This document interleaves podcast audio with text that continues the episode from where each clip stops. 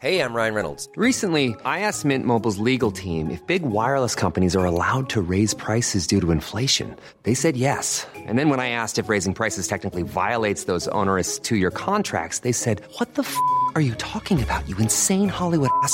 So to recap, we're cutting the price of Mint Unlimited from $30 a month to just $15 a month. Give it a try at mintmobile.com slash switch. $45 upfront for three months plus taxes and fees. Promo rate for new customers for limited time. Unlimited more than 40 gigabytes per month. Slows. Full terms at mintmobile.com. Escuchas. Escuchas un podcast de Dixo. Escuchas Linterna Mágica con Miguel Cane. Por Dixo. Dixo. La productora de podcast más importante en habla hispana.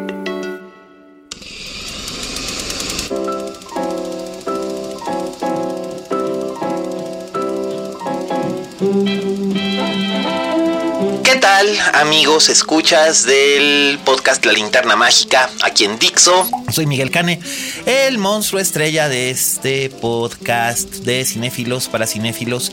Es un placer saludarlos. Hoy repite conmigo en esta mesa uno de sus favoritos, Roberto Cavazos.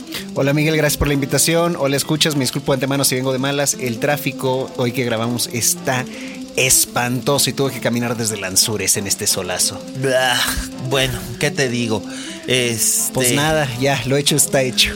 Lo hecho, hecho está. Exacto. Pero bueno, este, pues nada, tenemos noticias, tenemos reseñas, recomendaciones y clásicos. Va a estar muy comic bookero este podcast, así que, ¿qué te parece si empezamos? Perfecto. Las noticias de la semana. Bueno, a ver, en las noticias de la semana tenemos algunas cosas. Eh, para empezar, Warner Brothers dio la sorpresa de que concedió a un grupo de fans el permiso de realizar una película amateur y sin ánimo de lucro sobre el origen de Lord Voldemort. Sí, ya hay un tráiler por ahí circulando. Creo que hasta lo vi tiempo atrás. Este, obviamente no me emociona ver una película amateur sobre un tema que no me interesa saber porque ya ves que este hoy en día tenemos el afán de explicar todos y darles un origen a los malos para justificar por qué se convirtieron en qué se convirtieron. No me importa, a veces los malos son malos y ya, y así están mejores. Yo no necesitaba saber, por ejemplo, que Darth Vader solía ser un integrante de NSYNC.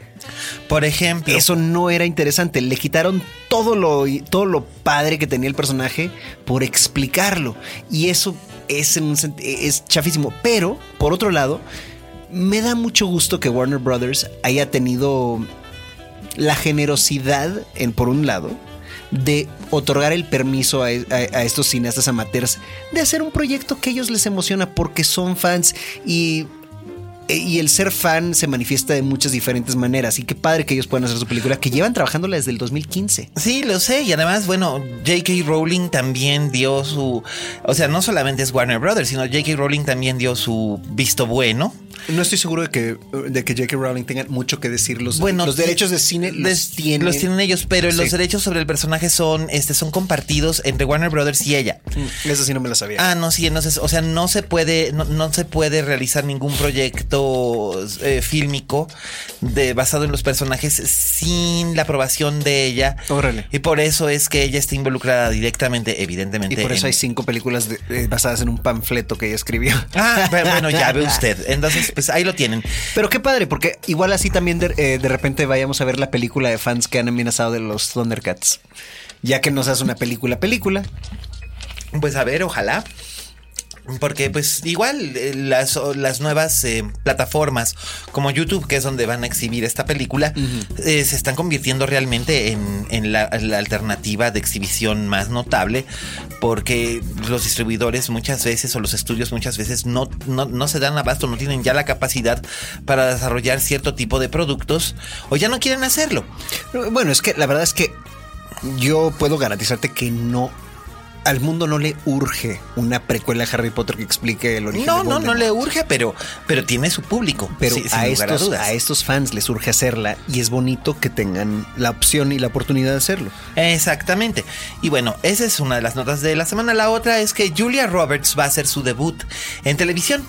Órale, ¿haciendo qué? Eh, pues es productora y va a ser la protagonista de una serie limitada de 10 capítulos para HBO. Todas las actrices de cierta edad en Hollywood, eh, al ver el éxito de Little Big Lies, volvieron sus ojos hacia esta opción, ¿no? Hacer miniseries o adaptaciones de novelas o guiones originales. Los llamados Prestige Projects. ¿no? Efectivamente, digo, no es como si esto fuera una novedad.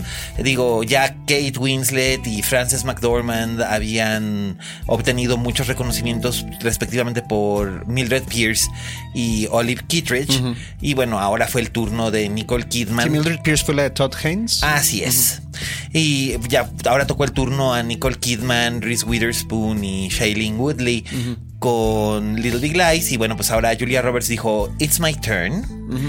Y pues ella va a producir y va a protagonizar una serie basada en una novela de una escritora que se llama Mar- Marian Semple que se llama Today Will Be Different, que es una especie de variación en los temas de Groundhog, de Groundhog Day. Solamente que en lugar de que ocurre el mismo día una y otra vez, lo que ocurre es que ocurre la- eh, las mismas horas, eh, se van repitiendo una y otra vez a lo largo de 24 horas.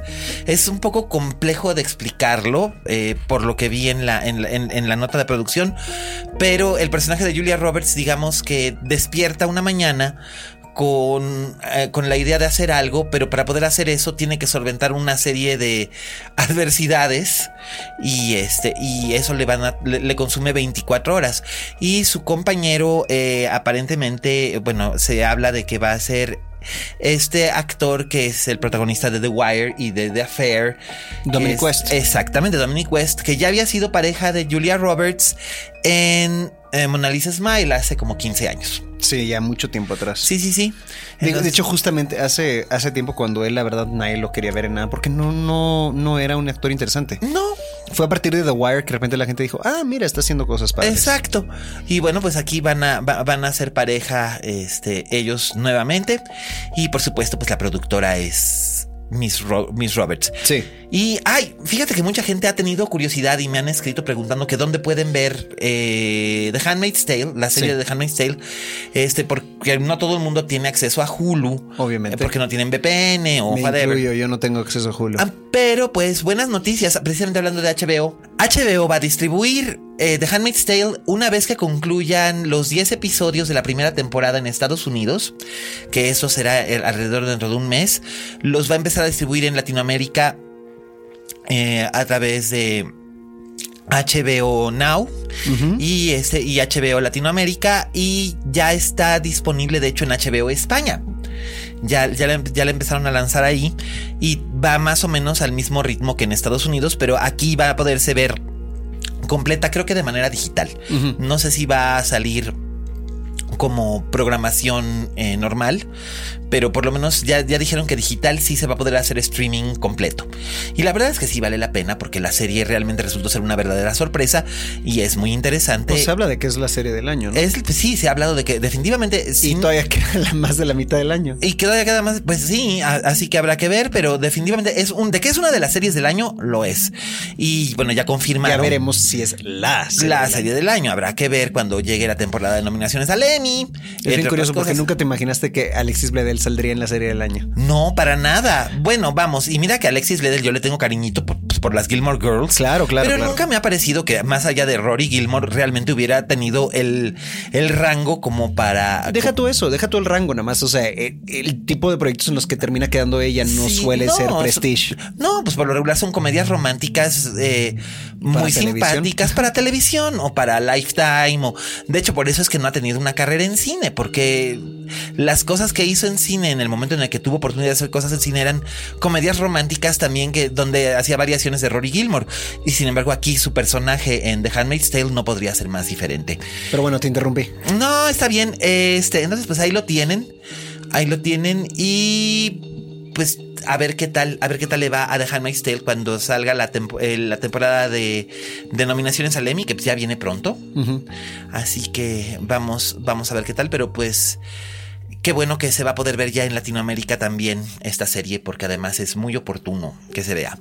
Y esas son nuestras noticias que tenemos de la semana. Si quieren chismear, cotorrear alguna cosa más, ya saben, nos pueden encontrar. Él es arroba, yo soy Rob Cavazos. Y yo soy arroba alias Cane. En Twitter usen el hashtag linterna mágica y este y cuéntenos qué les pareció lo que les acabamos de contar. Y qué te parece si ahora sí ya se me queman las habas por, por ir a la reseña de la semana. Va, pasemos para allá. La crítica de la semana.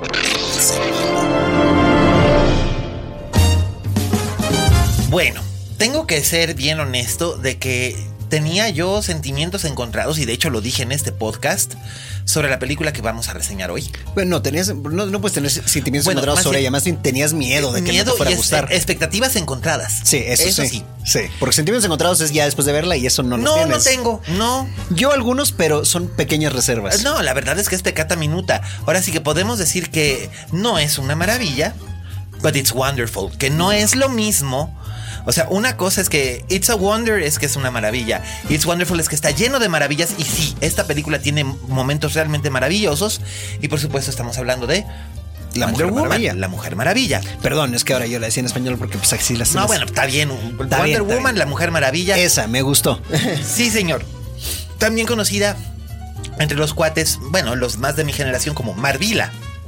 Que nunca me gustó ese, ese apócope que le pusieron eh, aquí en América Latina en los años 60 y 70 para vender su cómic eh, cuando pertenecía a la editorial Novaro. Ajá. Y era así como que, eh. Pero pues bueno, este, ahí está. La película, pues, está bastante bien. Ciertamente, esto lo está escuchando usted el martes, así que este fin de semana quizás ya la hayan visto. Y se habrán dado cuenta de que realmente la película funciona en varios niveles. Eh, yo creo que han parada en dos grandes, grandes aciertos que tiene la película. Uno, el enorme carisma de Gal Gadot. Qué bárbaro. Porque además, luego la gente dice, ay, es que Gal Gadot no es actriz. Espérame, espérame, espérame, espérame, espérame. ¿Cómo que Gal Gadot no es actriz? ¿Quién dijo eso? Porque Ay. lleva ya rato actuando ella. No, no, no, pero hay No, eso es lo que pasa cuando sale una mujer estatuescamente guapa. Claro. Que dicen, ah, es que no es actriz, la ponen nomás porque es guapa. Y dices, Ay, y, y- y podrían de haber dicho lo mismo de Elizabeth Taylor, de Sofía Loren, de Nicole Claudia Kidman. Cardinale, de Nicole Kidman, de Brigitte Bardot. y lo dijeron. ¡Claro! Y bueno, de hecho Nicole Kidman en algún tiempo, en los 90, estuvo contemplada para, para hacer una versión de esta Bueno, pero hablemos pero de esta. De esta misma que... ah, ¿Cómo se tardaron en, en- en- en traerla a la pantalla, la Sí, verdad? es la primera cosa en la que le ganan a Marvel DC. Oye, sí. Y deja tú eso. Yo que soy súper devoto de la iglesia de Marvel, disfruté Wonder Woman. Yo la pondría por ahí del nivel de la primera de Thor. Este, o la primera de Capitán América. Que bueno, de hecho, sí. Que son realmente muy buenas. De hecho, Capitán América es incluso mejor que la de Thor. Y de hecho, las expectativas de taquilla, esto es aquí al margen, son de que probablemente Wonder Woman eh, rompa el récord de Thor. De la primera de Thor en, en, No estaría nada mal. en apertura. Habrá que ver. Porque además va a establecer un nuevo récord. Yo espero que le vaya bien de entrada para que ya por favor se quiten la idea en Hollywood. Por más que se sigue comprobando, no lo quieren creer, que películas con protagonistas femeninas no, eh, no traen público. Ya lo hemos visto que sí. Ahí está Scarlett Johansson. No, deja tu Scarlett Johansson. Yo estoy, yo estoy hablando de, de en verdad blockbusters como este, porque, porque Scarlett Johansson no ha tenido un blockbuster sola. Bueno, sí, este, claro, lo acaba de tener, este, Ghost in the, Ghost in the Machine. ¿Ese le fue bien? ¿Y no era Ghost in the Shell? ¿O Ghost in the Shell, perdón, sí, pero sí le fue bien, vamos, no fue espectacular, pero considerando que era una película protagonizada por una No, mujer. pero yo, lo- yo lo que estoy, te estoy hablando de madrazos, estilo Bridesmaids. Uta, pues no, después de Bridesmaids ha estado un Los poco han habido a lo largo de la historia. Sí. Este debería ser el próximo. La verdad debería serlo Y porque... además va a ser la primera película de superhéroes protagonizada por una mujer. Sí, y eso es en lo que le ganaron a Marvel, te digo. Este, ahí se vieron muy lentos los de Marvel porque lo pudieron haber hecho tiempo atrás con una película más pequeña, medianona, digamos, con Scarlett Johansson haciendo de, Sí, de de Black Black, Widow. Widow. y listo. Pero bueno, hablemos por favor de la película. Es que Sí. en verdad yo cuando empezó la película, Sí. yo dije, chin. Sí. No, no, no, no, no, no, no, no, no. Y van a entender, o sea, cuando diga este cute child actor, me dio una reverenda hueva. ¿Ok? El casting de, y esta es mi opinión, porque Miguel no la comparte, de, de, de la niña que interpretaba a, A una Diana. joven Diana. Ajá. Este, no la soporté, no la toleraba y lo buenísimo es que no duró esa secuencia y nos fuimos a donde entra Gal Gadot y todo estuvo bien de ahí en fuera. De- sí, mira, no es spoiler decir que la película es básicamente un gran flashback. Sí, Porque- dentro de un flashback, dentro de un flashback. Dentro de un flashback, porque además lo sabemos, sabemos, sabemos que es eso desde el tráiler. Desde el tráiler. O sea, al principio vemos a Diana Prince en sus oficinas en el Museo del Louvre. Eh, que el surprise, porque no sabíamos que de ahí se, que, que esa era su baticueva, pero qué padre baticueva tiene ella. Pues la verdad es que sí, Sí. porque digo, tradicionalmente en el cómic Diana Prince había trabajado en, en el Pentágono y había trabajado en la ONU y había tenido una boutique en el A mí me gusta, en a mí me gusta, a mí me gusta mucho más que trabaje, francamente, en un museo. Sí. Porque ahí no es como que los del Pentágono van a decir, oye, no has envejecido en 30 años. Exacto, ni, ni quien se fije, ¿no? Ajá. Este, entonces eh, ella es, eh, está ahí, recibe un obsequio por Sí. parte de Bruce Wayne. Una foto que ya habíamos visto nosotros en Batman, Batman contra Superman. Superman. Sí. Y esta foto es la que la lleva a ella a recordar, entre otras cosas, su infancia en lo que conocemos como Isla Paraíso o Temisquira, que es la, la tierra de las Amazonas. Así que aquí ya no le dicen Isla Paraíso, más que en un momento donde otro personaje que no hemos nombrado todavía, pero el que hace Chris Pine, Sí, Steve Trevor. este, hace una broma diciendo que ella viene de, de la Isla Paraíso. Sí. Que es algo anticuado y kitsch, pero está padre que le hagan referencia aquí.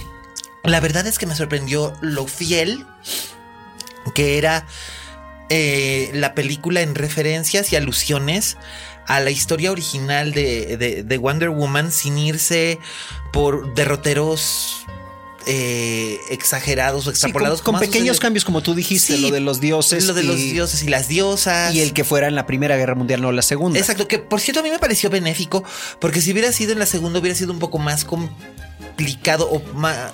No complicado, pero hubiera, no sé, aunque cronológicamente ella entró al mundo en la Segunda Guerra Mundial, Yo creo que no le quita nada. No y le al nada que contrario, sea la este, primera. Como aquí, este. La temática así muy general es que los alemanes están construyendo una nueva arma este, de destrucción masiva. Ajá. Este, si hubiera sido en la Segura- Segunda Guerra Mundial, ella estaría luchando contra los americanos y sus bombas nucleares. Sí, es que esa hubiese sido, por supuesto, la trama a seguir. Exactamente. Entonces, eh, pero fue interesante, fue interesante ver que, que, por ejemplo, se respetaron algunos detalles del- de la época dorada de, de, de Wonder Woman. Aparecen personajes no solamente como Steve Trevor, al que ya mencionamos, sino Eta Candy, que en los cómics era el comic relief y aquí es el comic relief. Y qué cómica salió. Y muy astuto. Eh, también, por ejemplo, aquí es uno de los detalles que, por ejemplo, a mí me pareció que me, que me dejó un poco corto. Y tampoco es spoiler si lo digo. Yo hubiera querido saber más de Isabel Maru, alias Doctor Poison. Sí, pero que es no el- sé si ahí eso nos Ah. deje para una secuela. No creo, No pero creo, pero, pero, pero, pero ¿sabes qué fue bueno? Que hubieran hecho su tarea y en lugar de inventarse un, una villana o un villano nomás para la película, de veras hay- se hayan tomado la molestia de leer las historias originales de William Moulton Marston y encontrarán ah, que la primera enemiga cronológicamente que tuvo Wonder Woman era una mujer y era, era Doctor Poison, que era un, una agente nazi que se dedicaba específicamente a crear armas químicas. de hecho, yo creo que si algo podemos decir, y te lo comenté cuando íbamos saliendo de, de la proyección, era que esta película de DC padeció de lo que se le acusa a las películas de Marvel. Que el malo, o los malos en este caso, mm, tan medio X. Sí, Pero no importaba tanto porque, francamente, Gal Gadot y Chris Pine, la, la química que tiene entre ellos y este y, y lo que es esta eh, la historia de cómo llegó a ser la Mujer Maravilla claro.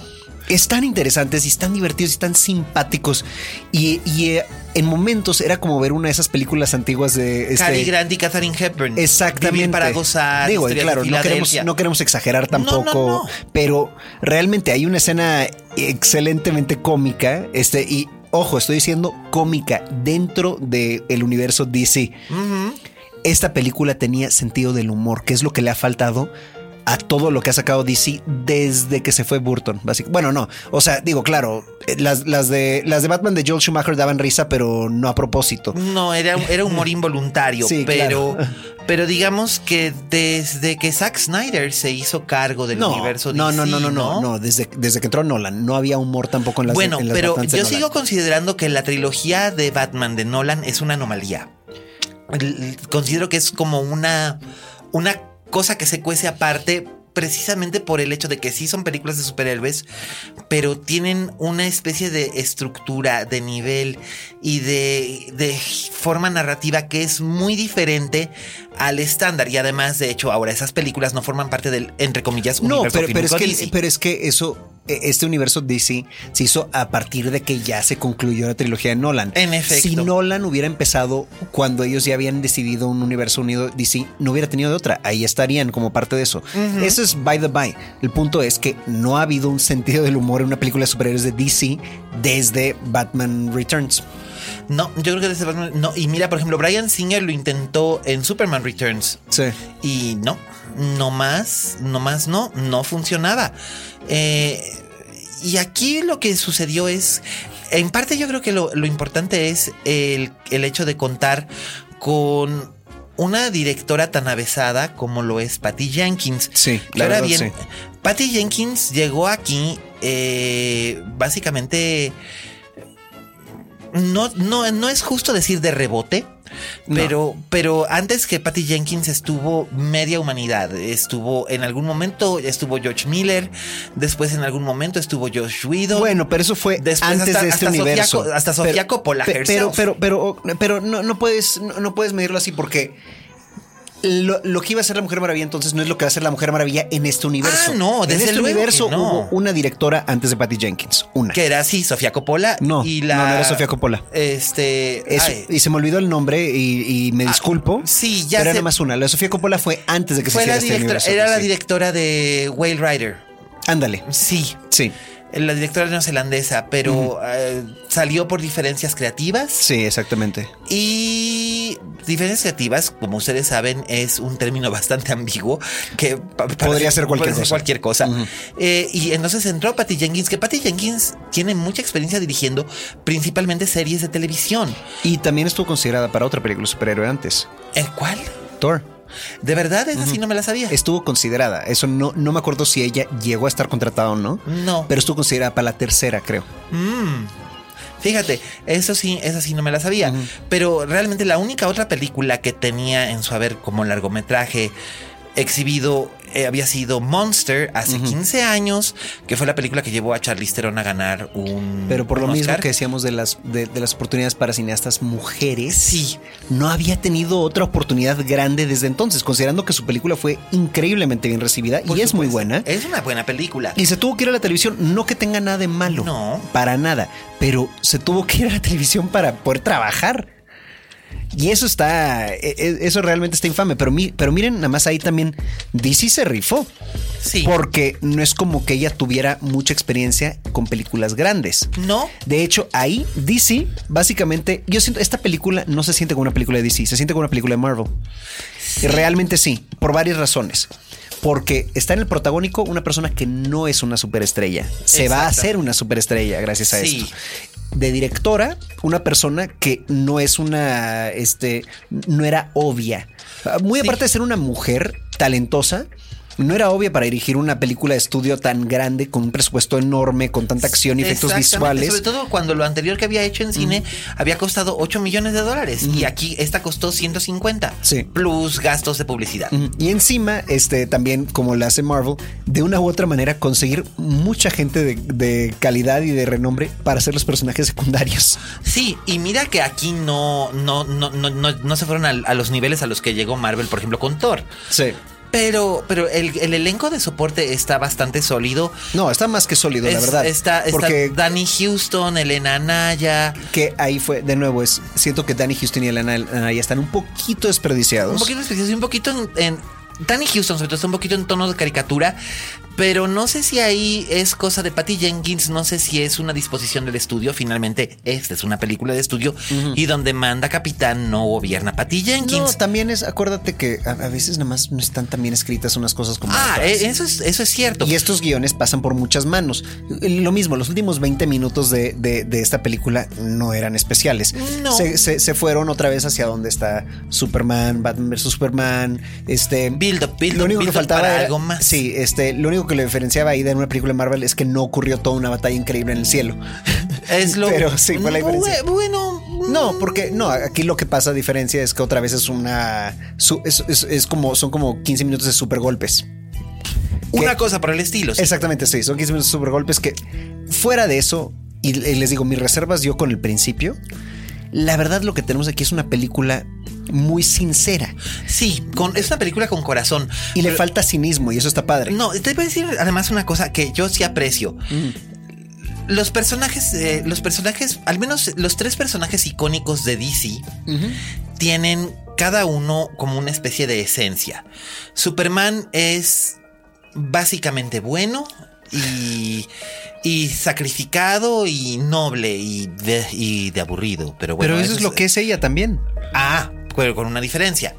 Luego está Batman. que tiene más matices. Mm, Bueno, algo. Y este, luego está Batman, que es este Batman que es oscuro y atormentado. Y luego está ella, que básicamente es amor, valor y compasión, ¿no? Y eh, esa esencia se mantiene en este, en esta encarnación del personaje.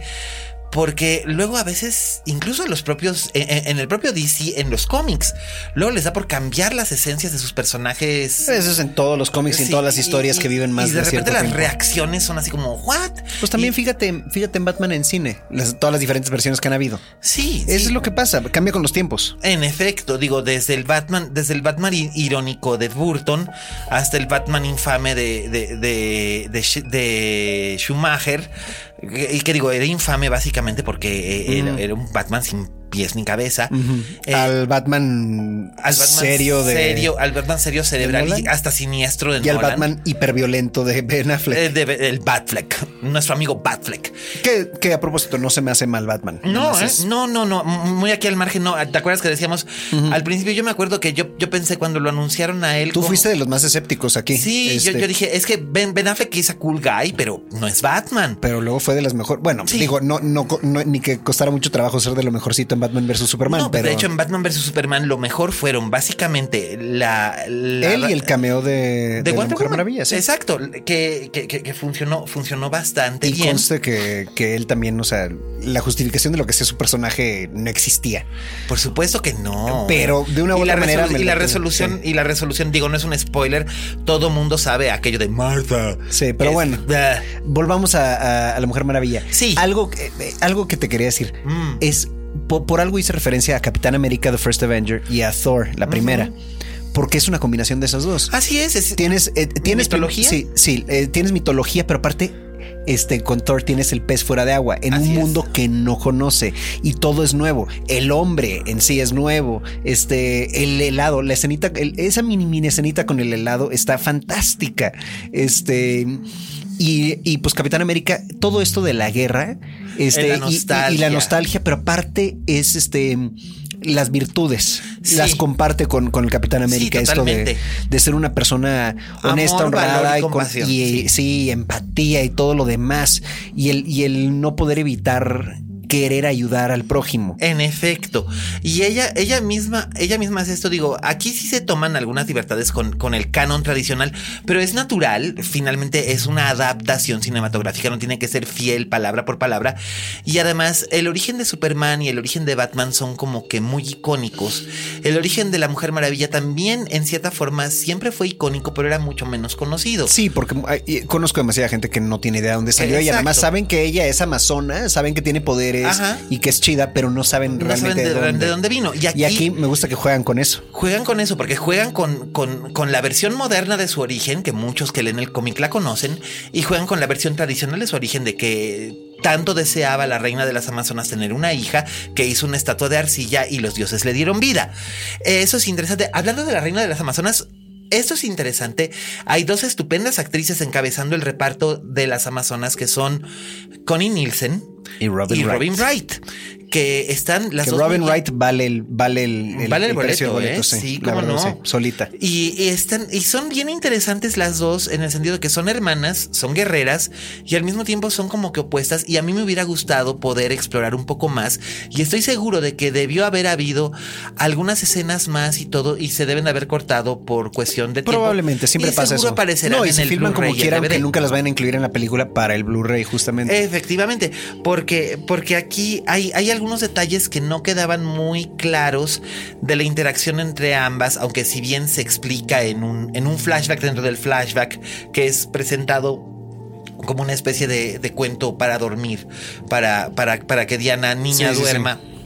Su madre le cuenta la historia de las Amazonas, que es bastante apegada, de hecho, al mito. Es que yo creo que aquí hay como cuatro flashbacks dentro de la película, Sí. ¿no? Es como un Inception de flashbacks, pero Sí. funciona. Funciona bien porque además regresas prácticamente de todos. Digo, vas volviendo poco a Sí. poco, poco a poco hasta el último minuto.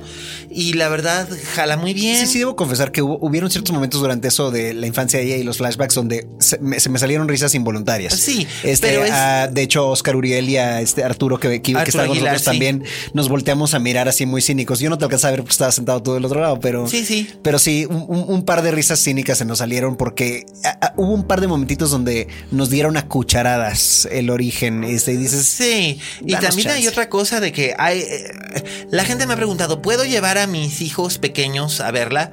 No. Ah, No. Pues No. mira, depende. No De- depende de nada. De 12 años para arriba y de 12 como quiera tiene que ser 12 maduros. Porque hay, quieras o no, es una película de guerra. Bueno, sí. Y hay, y hay, hay escenas donde ves a la gente sufriendo. Sí. Ves este, ves este pueblos enteros, este asesinados sí. y destruidos. Este, ves gente que le falta media pierna y así. O Sí, sea, sí es es, violenta, sí es violenta. es Por eso yo digo que no. No lleven a las niñas chiquitas por más que les emocione Mujer Maravilla. Aguántenlas un ratito más, o al menos de que ustedes les quieran explicar lo que es esa violencia. No, pero bueno, siempre está la opción también de que, y la acaban de volver a lanzar, la película animada que hizo DC Universe de, sobre el origen de Wonder Woman, que ese es ideal precisamente para públicos más pequeños. Este, y también está la serie de Superhero Girls, que me parece que es, que, que- que es bueno que exista. No neces- es- me, me apena un poco que solamente sea para un cierto nicho del mercado, las niñas. En realidad creo que debería de ser para todo tipo de... por- Porque Bueno, es que es para les nada más se trata de Superhero Girls, pero pues Gal Gadot, lo acabo de escuchar en una re- en, en una entrevista diciendo como un niño de 7 años vestido de la Mujer Maravilla le entregó un dibujo que él hizo de la Mujer Sí, Maravilla sí. y ella fue la más feliz. Pero por supuesto, digo, yo hubiera sido ese sí, niño. pues ese en- eras en tú, ¿no? Te viniste en seguro. tu, en tu cápsula de tiempo. En mi cápsula del tiempo. Dios, te llevo esperando por ver esta película décadas. Y la verdad es que quedé bastante satisfecho. Como decía, el, el carisma de Gal Gadot es como el de todas esas actrices que mencionábamos antes. De verdad, no Con es. solo exageración. alzar una ceja, en serio, de tantos momentos. Es cuando ella mira algo que, que Diana está viendo por primera vez en su vida y en verdad se le ve esa inocencia. Este, la, secuencia, la secuencia en la tienda de- en, la, en la tienda departamental cuando se está probando los distintos atuendos que se supone que son adecuados entre comillas para las mujeres de 1917 y dice este esto por qué y cómo le hacen para correr con esto No, como, no, como lo hacen para pelear con esto. exacto y, y, este Dicen, pues, with our principles, le dicen, ¿no? Y dices, órale, sí. bueno, sí. No, es, y te digo, es, es, es- es simpático y es- ella es muy, muy carismática y además ella está prácticamente en todas las escenas. Sí, y aparte tiene un timing cómico excelente. Es casi, casi como la versión femenina de The Rock. No, no creo. Te voy a decir por qué no. Mm. Porque The Rock es como un branding. Mm, Ella, no. lo es. No, ella, ella es no. una actriz. Ella es va y va sobre su personaje. The Rock es muy carismático. Sí. Pero es un branding. El- eh, no importa en qué lo castes, es una versión de The Rock. Sí. Ella no es una versión de Gal Gadot de No. una película a otra. La hemos visto en otras cosas, buenas o no, se ve un personaje diferente. De- y bueno, definitivamente no es una exageración decir que lo que de toda su filmografía esta es probablemente la mejor película que ha hecho. Sí, y yo espero que haga mejores cosas porque realmente es alguien que tiene no solo presencia física, sino que además llena la Sí, pantalla. lo que necesita terminar de hacer es este es perfeccionar su inglés. Este, que vaya y le pague uno de esos dialect coaches chingones porque Aquí resuelven muy bien lo del acento. Mucha gente se quejó de su acento originalmente. Y yo dije, ¿por? Pues este, y, y me gusta que aquí Themyscira siendo el Asgard de, de, De DC. ma- de DC, este resuelven muy bien eso de que por qué hablan inglés. O sea, eso está bien hecho. Sí, de que- Pero aparte, aquí ubican la isla en el, eh, este, en el Mediterráneo, Sí, no en el Pacífico donde originalmente existían los cómics, ¿no? en el eh, eh, eh, dependía. En algunos cómics en el Pacífico, otros en el Atlántico. Nunca tenía una ubicación específica. Ah, pues chance por eso nadie la encontraba. Este, pero bueno, aquí este sí, sí explica que tengan este acento mediter- medio mediterráneo, que griego, turco, algo así. Porque se supone que las Amazonas vienen de Grecia. de Exactamente, o sea, y por ahí están, o sea, que tiene, tiene sentido. Y en vez de no explicar el acento de ella, a las demás les dieron acento y punto. claro. Y Digo, mira- el acento varía también de Connie Nielsen a, a- a ella, a, este, y a Robin Wright. digo, pero sí. Como que se explica lo suficiente y nos deja de importar. Sí, además, es suspension of disbelief, no importa. eh, yo me lo creí. Yo le entré, le entré al juego y me gustó. No, en una línea lo explican. sí, En una línea de ¿Cómo de es que habla usted mi idioma? Oh, hablamos muchos idiomas. Hablamos Pum, más de 300 idiomas. Punto. Sí. ¿Por qué no? Listo. Sí. ¿Y por qué no? Luego presumen que habla muchos idiomas. también, Claro. está bien. Y bueno, padre, pues está es que se, supone, se supone que las amazonas son una raza creada por los dioses para ser una especie como de madres de la diplomacia y de la armonía, pero también para ser unas grandes guerreras. O sea, defender la paz en el último recurso como la guerra. Que la película, de hecho, también funciona como un mensaje antibélico, Claro, curiosamente. claro, claro, totalmente. Y ella, el mensaje de ella, a pesar de que desde siempre quiere luchar Sí. y quiere aprender a pelear, siempre es la compasión, como dices, y es antiguerra. Y siempre es de que tenemos que ayudar a esta gente, no podemos permitir que sufran así. No, el, siempre cora- el corazón es el arma más poderosa de todas. se distrae de su misión Sí. por querer ayudar al prójimo. Y eso Sí. está excelente. Este, la verdad es que eh, me gusta que no sea estoica. Me gusta que sea un personaje con corazón Sí. y con sentido del humor. Es que no saben, en verdad, yo lo repito y repito, pero no saben cómo se agradece una inyección de humor en una película de DC. Y Eh, del nuevo DC. de, Bueno, sí. de DC, estoy incluyendo las de Nolan, les faltaba Sí, humor. o sea, Lo ah, siento mucho. Nolan sí, sé que no, es no. controversial, pero Nolan no tiene idea de cómo, de, de cómo manejar el humor, o sea que no lo usa. No, es la- bueno, de hecho el único momento de humor que yo puedo recordar, son un par de momentos de humor que yo puedo recordar, no son en las películas de Batman, en una película de Nolan, es en Inception. Son dos o tres momentos de humor y son a cargo de los personajes de Tom Hardy y de este chico eh, Joseph Gordon-Levitt. Gordon-Levitt. Gente que tiene buen timing. Exacto. Y creo que dependía más de ellos hacerlo chistoso que de que Nolan Que lo de- quisiera exacto, chistoso. que básicamente son la, la escena del coche en Mombasa, la escena del elevador en el Hotel de los Sueños y la escena del beso robado. Pero bueno, Gal Gadot es muy simpática Sí, y Chris, Chris, Pine, Pine está rete bien, muchísimo oye. también, sí. Mucho carisma. La verdad es que el elenco está muy bien elegido. Las sorpresas funcionan, los trucos funcionan, los plot twists funcionan. Eh, un poquito forzados al final. Siento Sí. yo, o sea, ya, ya con ref- bajo reflexión ya dije, "Ah, este, Bueno, es un es una película, eh, ahora sí que es una película donde salen los dioses del Olimpo. claro, claro, claro. Es lógico que iba a haber un Deus Ex Machina. Pero, pero in- independiente de eso, o sea, nada más. Los tweets ciertos los pude ver, otros no, porque no tenían lógica. Bah. Este, o sea, en verdad no estaban bien. Orquestados. Sí, este. Porque yo tengo ese mal de poder ver el twist como a media hora de empezar la película. Mm. En este caso, medio lo vi y medio no. Ajá. Este, y el medio no fue porque en verdad salió de la nada. Sí, vamos, Este- eh, ok. Pero, pero la verdad es que la película funciona como lo que es. y a pesar de, a pesar de las pocas fallas que tiene. Sí, eh, no hay escenas postcréditos. Nos quedamos a Nos checar. quedamos para checar para que ustedes no tuvieran que hacerlo. Ajá. Em, No hacen falta. no hacen falta. La verdad es que la película funciona bien como lo que es. Eh, no sé si vaya a haber una secuela. Supongo que eso dependerá de cómo le Al haya parecer ido está este planeada una trilogía, ¿eh? Ojalá, bueno, todo depende de cómo le vaya Claro, a o nivel sea, sí. taquilla. Os digo, estaba planeada una, estaban planeadas como siete películas del Rey Arturo y creo que ya sacaron en una. Pero pues que. ugh. O sea, el rey Arturo, ugh, como, como, bueno, ustedes oyeron a Raúl Fuentes cómo sufrió viendo esa cosa para que no tuviéramos que verla nosotros. En Eh, efecto, no la hemos visto. Sí, de hecho. Eh, entonces, pues la verdad funciona, Wonder Woman funciona.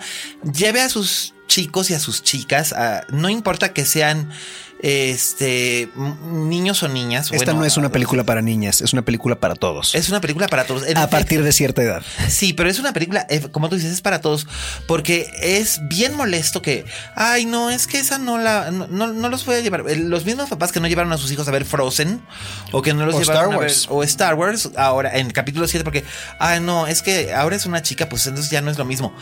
O sea, come on, people. O sea, la verdad es que, ¿cuál es el problema con que las películas sean protagonizadas por Y mujeres? sí, miren, chavos, todavía hay un par de cosas que están hechas para ustedes. Por una razón, las botas de ella siguen teniendo tacones, cosa que no me explico. Bueno, ahora eran como plataformas. Bueno, sí, eran plataformas, eran como esos wedges que usan, las este, Sí, que usan las chavas a veces. Pero rara. dice uno, ok, es guerrera, ¿por qué chingados? Y discúlpeme que lo diga así, ¿por qué chingados va a usar plataformas para ir a pelear? Falda. Sí, Pero bueno, sí, ya, esa mínimo era, era de armadura, ¿no? Era de armadura, sí. sí. Pero bueno, yo también decía, ya, no era, el- ya, no- ya no era el bikini de estrellas. Sí, pero ves, viste que a veces, eso sí era bien chistoso, que a veces ella para balas también con las botas. Sí. Pero dices, ¿y el resto de la pierna no le, no le pegan las balas? Ah, pues, bueno, bueno, eh, finalmente cómic. Pero la verdad es que está bien hechecita. Está está muy bien Está hecha. hecha con elegancia y está hecha con agilidad, cosa que se agradece. Porque luego las películas de DC también pecan del problema de que son lentas como mi digestión. No, aquí la verdad creo que hasta, hasta esos últimos 20 minutos, en verdad, en ningún momento sen- sentí así. No, yo tampoco, no sentí que se cayera. Hubo un par de cosas que dije, ok, ¿por qué tuvieron que ir ahí si luego como quiera pasó lo otro? Ah. Pero bueno, o sea, se nota Digo- que habían secuencias que habían estado planeadas de una manera y luego a la mera hora dijeron, no, lo vamos a hacer mejor así. Sí, y y, hay- hay- quedaron ciertos rastros. Sí, y se ven los, se ven algunos reshoots que de hecho habían criticado que por qué se había alterado digitalmente para los reshoots a Gal Gadot. Pues básicamente porque cuando había filmado la primera parte de la película no estaba embarazada y cuando filmó la segunda Los parte de la reshoots, película, vaya. los reshoots, estaba muy embarazada. Sí, de hecho, si han visto, si se meten en internet encuentran fotos de ella filmando. Este, y en la barriga le pusieron green screen. Sí. Para borrar, para borrar la barriga. Porque Pues sí, pues sí, pues es- estaba, estaba como de seis meses de embarazo, siete meses de embarazo. Que como quiera casi ni se le nota. No, no, la verdad es la, la verdad es que no. Y además, bueno, hay muchos. Ahora sí entiendo eh, muchos elementos eh, que de por qué Gal Gadot es eh, eh, fue elegida para ser Diana y Wonder Woman. Eh, Gal Gadot, aparte de, de ser una, una belleza, fue reina de belleza en Israel, también es un soldado. Ella tuvo que hacer servicio Como militar. todos como los que las están allá en Israel. Krav Maga. Exacto. Eh, si no entienden lo que es el Krav Maga o no saben, busquen un video de YouTube de demostración de Krav Maga. Es sumamente violento. Y ella está entrenada en esto. Ella además es, es, eh, es una experta en judo y en otras Y era atleta, ¿no? De joven. Sí, sí, sí. Eh, corredora, tal. Y además es, empezó como modelo. Y mide como metro ochenta. Eh, Sí, exacto. O sea, es una belleza. Literalmente es una amazona. ¿Qué importa de dónde demonios sea? Y la verdad es que está muy bien. Y por supuesto, ya sabes, han salido los comentarios misóginos a, a tratar de a tratar de sabotear la película, pero no han tenido, por ejemplo, el del triste efecto que tuvieron en el momento de No, de- ya, de- de ya, ya no hablemos más de eso. Ya no hablemos más de Ghostbusters porque realmente yo Fue creo muy que. injusto. No, porque aparte ahí fueron por pocas personas que gritaron muy fuerte. Sony se rajó. Sí. Y fue literal culpa de Sony. De- fue de porque Sony, si lo hubieran no sacado bien, si lo hubieran sacado bien y sin miedo, hubiera Exacto. triunfado. Y aquí Warner, la verdad es que sí se la está rifando, se, se la está jugando con ella, pero están jugando bien. Sí. Están vendiendo bien la película. Digo, no aparte ya la habían presentado. Ya la habían Sí. presentado en la película de Batman y todos nos acordamos del momento en que aparece por primera vez como Mujer Maravilla y ese tema hecho en chelo eléctrico que repite en esta película y qué bueno Sí. porque me encanta. Y además hay una cosa bien, bien interesante. La presentación de ella en Batman vs. Superman era básicamente un tryout. Querían ver si el personaje pegaba como para poder tener su propia película y básicamente fue lo que la gente más pidió. Hey, ¿dónde hay más de esto? Quiero más. Sí. Entonces ahí está la solución Bueno, más de eso y más de Batman. y más de Batman. Y la de Batman se están tardando todavía. Bueno, es que pues no ha, no ha caído y porque pues ya no va a ser Ben Affleck quien dirija. Y bueno, Henry Cavill, pues es que... No, ya hasta se rumora, se rumora que ya no van a haber películas de Superman solo porque el personaje nada más no es interesante. Pues es que no, no, y ahorita van a ver cuál es la diferencia de- de- del por qué sí y por qué no, según las, las cuestiones, no sé si son generacionales o, o- no, o el- no es generacional, tiempo es, ha es- pasado. es como lo haces. Es- Pero ahorita llegamos a eso. en fin. ahora, ahora iremos a eso. Pero bueno, para cerrar, Wonder Woman, la verdad es que vale mucho la pena. Es fiel a los cómics. Nos muestra que Gal Gadot tiene madera de estrella de cine con mucho. Y Y es la primera película de DC post Nolan que me ha gustado. sí, y puedo decir una cosa además. Estoy bien contento de que es. Eh, De que está proyectado que sea la primera película protagonizada por una mujer que rompa la barrera de los 300 millones de Vamos a ver si es cierto. Ojalá sea cierto. Si los rompe y si es un éxito, las cosas van a cambiar en, en Warner Brothers. Porque a mí no se me olvida todavía que eh, el, cinismo con el que Joel Silver, que era el CEO hasta hace relativamente poco de Warner Brothers, dijo que la Warners no iba a producir películas protagonizadas por mujeres. Básicamente después de que fueron un fracaso eh, Miss Congeniality 2, Catwoman con Halle Berry y una película con Jodie Foster que se llamaba La extraña que hay en ti. Bueno, pero Catwoman. Oh, bueno, Catwoman. oh. Este. Sí, era, era nefasta. Eh, y esas películas les, fue, les fueron muy mal. Y entonces fue que vino una gran sequía en Warner Brothers, que se había hecho famosa por haber creado las famosas Women's Pictures de los años 30 y 40 con estrellas como Betty Davis o Joan Crawford o Joan Bennett o Barbara Stanwyck. Eh, aquí este cuate salió a decir, es que nosotros no vamos a hacer películas protagonizadas por mujeres porque no son negocio. Y pumba, de hecho eso fue lo que hizo que Joss Whedon dejara el proyecto de Wonder Woman en su momento. Este- Y que ahora vuelve. y que no ahora- Wonder Woman. No, pero con Batgirl. Sí. Que con Batgirl y además va a haber una película también de Birds of Prey. Como que DC está recordando que tiene una serie de propiedades femeninas que son bien interesantes. Y creo que será bueno que les, que les den salida, que les den cabida. Y Como que- quiera, creo que no van a alcanzar a Marvel. No, es. Yo siento que Marvel está, o sea, lo que es la guerra a largo plazo lo va a ganar Marvel. Bueno, habrá que ver. Yo tengo curiosidad por ver qué va a hacer Marvel con Captain Marvel. Eh, No, yo estoy hablando la, la guerra de los uni- universos Ah, cinematográficos. no, esa ya la ganó. Esa ya la ganó Marvel. sí. Esa ya la ganó Marvel hace un montón. Pero creo que DC lo que puede hacer es redimirse explorando y explotando propiedades, que, esto ya lo hizo Marvel con, con Ant-Man o con Guardianes de la Galaxia. Propiedades que la gente no suele considerar mucho o que son un poco menospreciadas. O que no eran populares, que- simplemente. exacto, que, que no eran populares. Y en este caso, bueno, pues Wonder Woman no es, es que fuera exactamente. ah, Era bien, bien icónica, pero no exactamente terriblemente popular. Así que creo que ahora sí viene un renacimiento. Incluso yo creo que esto va a afectar también las ventas del cómic, lo cual es bueno. Así que vayan, véanla y disfrútenlo.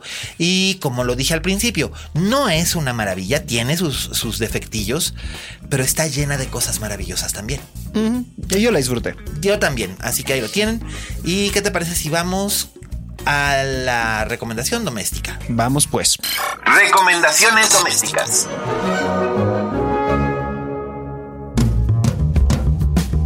Bueno, la recomendación doméstica también tiene que ver con cómics. Sí, Esta semana. pero una adaptación que nada tiene que ver con el cómic. No, no, y curiosamente, de hecho, por eso me. me Fuera sentía- de los personajes. Exactamente, y yo me sentía Nombres de, bien. los nombres de los personajes y algunas características de ellos.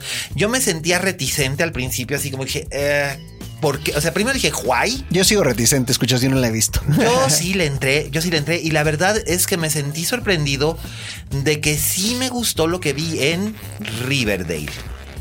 Eh, Riverdale, como ustedes saben, es una adaptación del CW eh, de, ¿De? los cómics de Archie. Ah. Que tienen 75 años, igual que Wonder Woman. Tiene 75 Dioses. años. Y ustedes, bueno, pues obviamente en algún momento de su vida leyeron un cómic de Archie. Probablemente. Probablemente, digo, eran sumamente populares, pues eran estos no sé si ya, si ya la gente millennial los haya leído, simplemente porque no sé si se siguen Ah, publicando sí, sí, aquí claro. en México. Aquí en México sí, de hecho se está publicando ahora a raíz del resurgimiento del revamping que le hicieron hace algunos años. Eh, los cómics de Archie Acuérdate crearon... que una vez en los cómics Archie murió por defender a, a un amigo negro, justamente. No, a un amigo gay. a Ándale, sí, sí, sí, sí, ándale. Y, Sí, y lo matan pero- en la calle. Pero lo matan en la calle. Pero esto es, por supuesto, en una línea alterna que se llamaba. Life with Archie. Sí.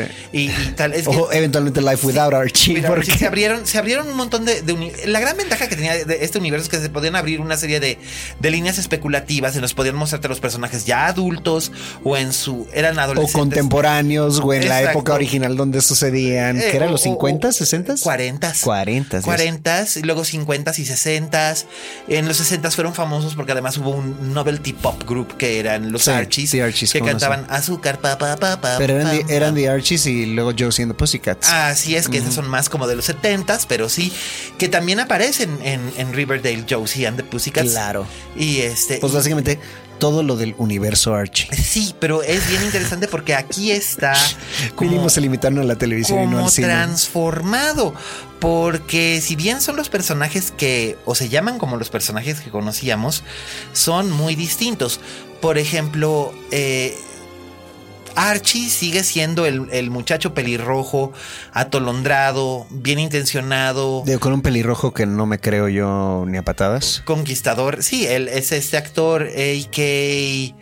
Ay, e- es este actor neozelandés que ahorita no me acuerdo cómo, cómo se llama. ¿Escuchas? Yo, no yo lo que me acuerdo es que claramente él no es pelirrojo y le pintaron y se ve súper mal. Sí, sí, pero. eh. Digo, también le pintaron el pelo a Cole Sprouse que sale de Torombolo. Pero se le ve se como si fuera su color natural. Sí, él se le ve natural. Que de hecho, lo mejor de la serie son básicamente él. Este Lily Lily Fritz, eh, Fritz- Fritzman, creo que se llama Fritzberg, que es la, la actriz que este que hace el papel de Betty Cooper y Camila y Camila Méndez que hace el papel De Verónica. de Verónica. De hecho, Betty, Verónica y Trombolo son los personajes interesantes. Aquí Archie es más bien como el pretexto. Según yo, Archie tiene una, este, una historia estilo Pacey en Dawson's Creek. Sí, no es O sea, spoiler eso. ah. Y lo tiene con la señorita Grundy. Eh, eh, ya no es una anciana de edad indeterminada, ahora No. es una, una cougar. no, ni siquiera es una cougar, es una muchacha como de 30 años. Sí, por, eh, o sea, la verdad es que, o sea, me, me muestro escéptico porque francamente no soy una niña de 17 años, que es para quien está hecha esta serie. Sí, está hecha para niñas de 17 años, pero tiene elementos que curiosamente son un poco más oscuros. Pero Más bueno, oscuros, ya todo es oscuro. Bueno, ya lo Los filtros con los que filman, Lo que ya he visto los claro. trailers, es oscuro. Lo como las de Harry Potter, que con claro. cada película se hacían más oscura. Lo hablamos hace, lo hablamos hace ocho días con fuentes acerca de Twin Peaks. Ajá. Es la influencia Bueno, de Twin Peaks bueno, en no. ciertos aspectos en los seriales de televisión ambientados en pueblos Yo pequeños. siento que, la gente que está haciendo. Riverdale no están viendo Twin Peaks como su inspiración. No, por supuesto Vieron que no. otras series hechas por otra gente que vio en Twin Peaks Twin como Peaks, inspiración. Exacto, o sea, ya es como inspiración de tercera mano. Si sí, ni siquiera saben que lo sacaron de Twin Peaks, básicamente. No, pero eh, pueblos pequeños. sí, ya secretos. sé, ya sé, ya sé. Pero es de que. Pero Ah. curiosamente, curiosamente está escrita de una forma en la que el misterio que se plantea desde el primer capítulo funciona y se sostiene hasta el final y sí sorprende, cosa que es de agradecer. Una pregunta. Mm. Una pregunta así muy sincera. Sí, ¿Podría funcionar la serie si no fueran los personajes de Archie? Si fueran otros personajes, sí. Exactamente. ¿Por qué tenían que ser los personajes de Archie Porque- si nada tiene que ver con Archie, la serie? Eso es lo que yo Pues pregunto. supongo que fue porque se les, les pareció que era una idea cool para relanzar a los personajes a una nueva generación de espectadores y de posibles lectores que no estaban familiariza- familiarizados realmente Pero es con que la gente que ve esta serie no se va a ir a los cómics y decir, oh, ah, Bueno, de hecho sí se creó ya una serie Ah, que sigue ahora la sí. continuidad de la serie de televisión. bueno, pero, bueno, poco falta, ventaja de Archie falta para que es que, salgan hombres lobos en esta también. eh, bueno, ya hubo una serie de, de- de Archie con zombies y hombres lobos. Sí, te lo juro. I kid you not. Afterlife with Archie. Te lo juro. Te lo juro, te lo juro. O sea, Verónica era un vampiro y Betty era una bruja. Eran y- como los monsters. No, pero en Sí. esta va a salir un hombre lobo matando gente. Y para el, fin, para el season finale de la 2 van a matar a Betty Cooper y luego va a volver en la 4. Hasta que nunca estuvo muerta porque siempre tuvo un clon y bla, bla, bla. Pues no, no sé si vayan a llegar a esos extremos. La verdad es que es gritty.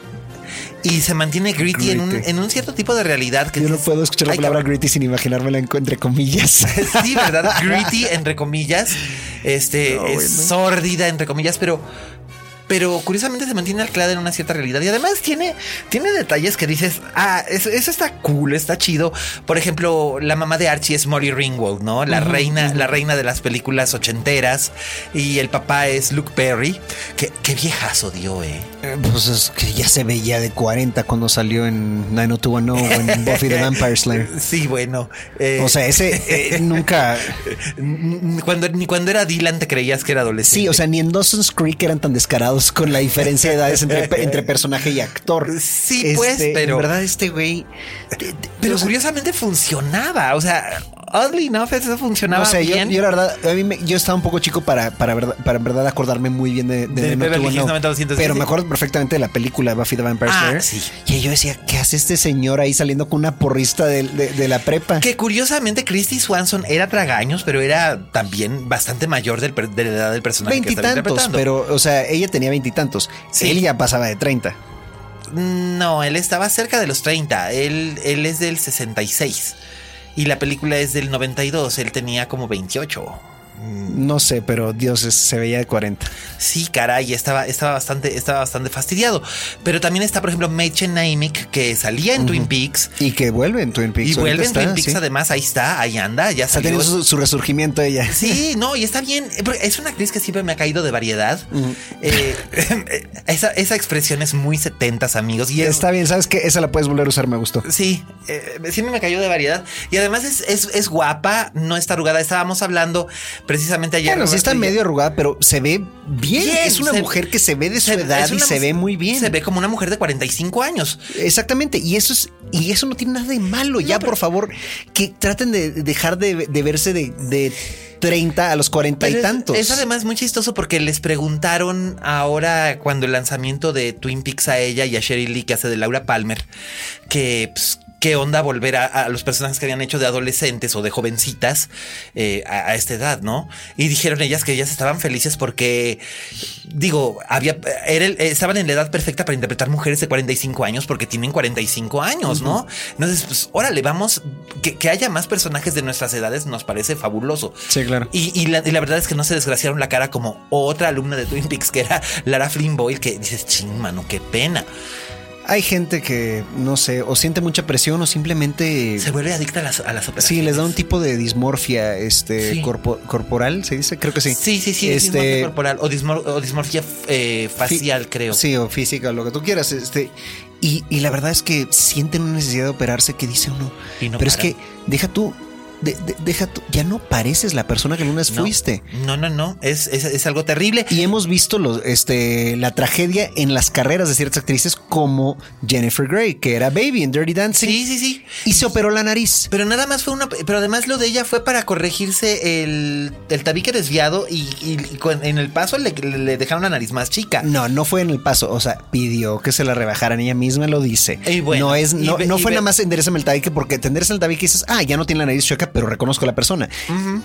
Volvió con otra nariz y ya nadie la reconocía. Es cierto. Porque justamente su nariz la distinguía. Y s- er- er- siempre fue una mujer hermosa. Pero alguien le metió la idea en la cabeza de que estaba demasiado narizona. Ujú. Y ella se quedó con esa idea y arruinó solita su propia carrera porque ya nadie la reconoció. No.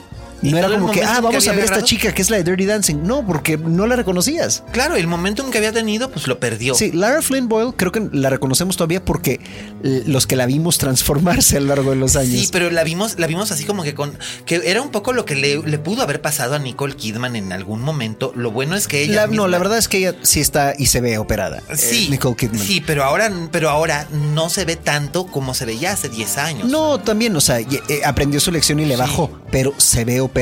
Sí. Eh, difere- porque ya no se parece a la persona que era. No, no, por, por supuesto que no. Sin embargo, ya se ve como una persona normal. Ya sea como una persona. Sí, ya se ve como una persona. ya por lo puede, menos ya puede eso. volver a mover su cara. Pero- Exacto. Pero, sí, es, eh, volvemos- perdón, te, te interrumpí otra vez. Volvemos con Maid Dynamic. Sí, sí. Dynamic, eh, Dynamic, eh, eh, decidió que ella no le iba a entrar el pánico de los 40 y aquí hace un personaje que además es bastante complejo, porque por un lado parece ser que va a ser así como que la villana de la historia y resulta ser que en ¿La mamá de Archie? la mamá de Betty. Ah, perdón. Y resulta ser que es el personaje más sensato, centrado y racional junto con Trombolo, que es el personaje que hace Cole Sprouse, que me, me- me sorprendió mucho. Yo digo, yo a, yo a los niños Sprouse pues los había visto en, en aquella película. Big con- Daddy. En Big Daddy con Adam Sandler, los había visto en aquella serie que tenían en el canal Disney ocasionalmente con mis, con mis sobrinas, ¿no? Que era algo de unos gemelos que vivían en un hotel. Pero nunca les había pues prestado realmente atención. Y esta es la primera vez que veo a uno de los gemelos Sprouse actuando y realmente está actuando bien. El personaje tiene, curiosamente, lo traducen del cómic aquí sí con una complejidad y unos matices mucho más oscuros. Y eso funciona. Él es el narrador de la serie y es como que un, un observador, es el ojo del espectador y ese personaje es importante y la verdad es que funciona muy bien. Y que Verónica sea latina me gusta. Hubo gente que como que alzó las cejas y al principio protestó, pero después es como también los que protestaron porque ahora Josie and the Pussycats, las tres son negras, originalmente solamente una de las integrantes Oh, lo era. no. Sí, entonces, ¿cómo? Pues, ¿Y por qué no hay una pelirroja? pues sí, porque, ¿y por qué no? Y pues, pues de hecho es una, es una negra, una joven negra con el cabello. eh, en una escena sale con el cabello teñido de rojo y sus, y sus orejitas de, de gato, que es, digamos, un guiño al, al personaje Sí, sí, sí. original. Pero. Pero bueno, ya, o sea, ya vimos. Eh, no son los personajes de No. Archie más que en nombre. Nombre. No lo son, es otra cosa.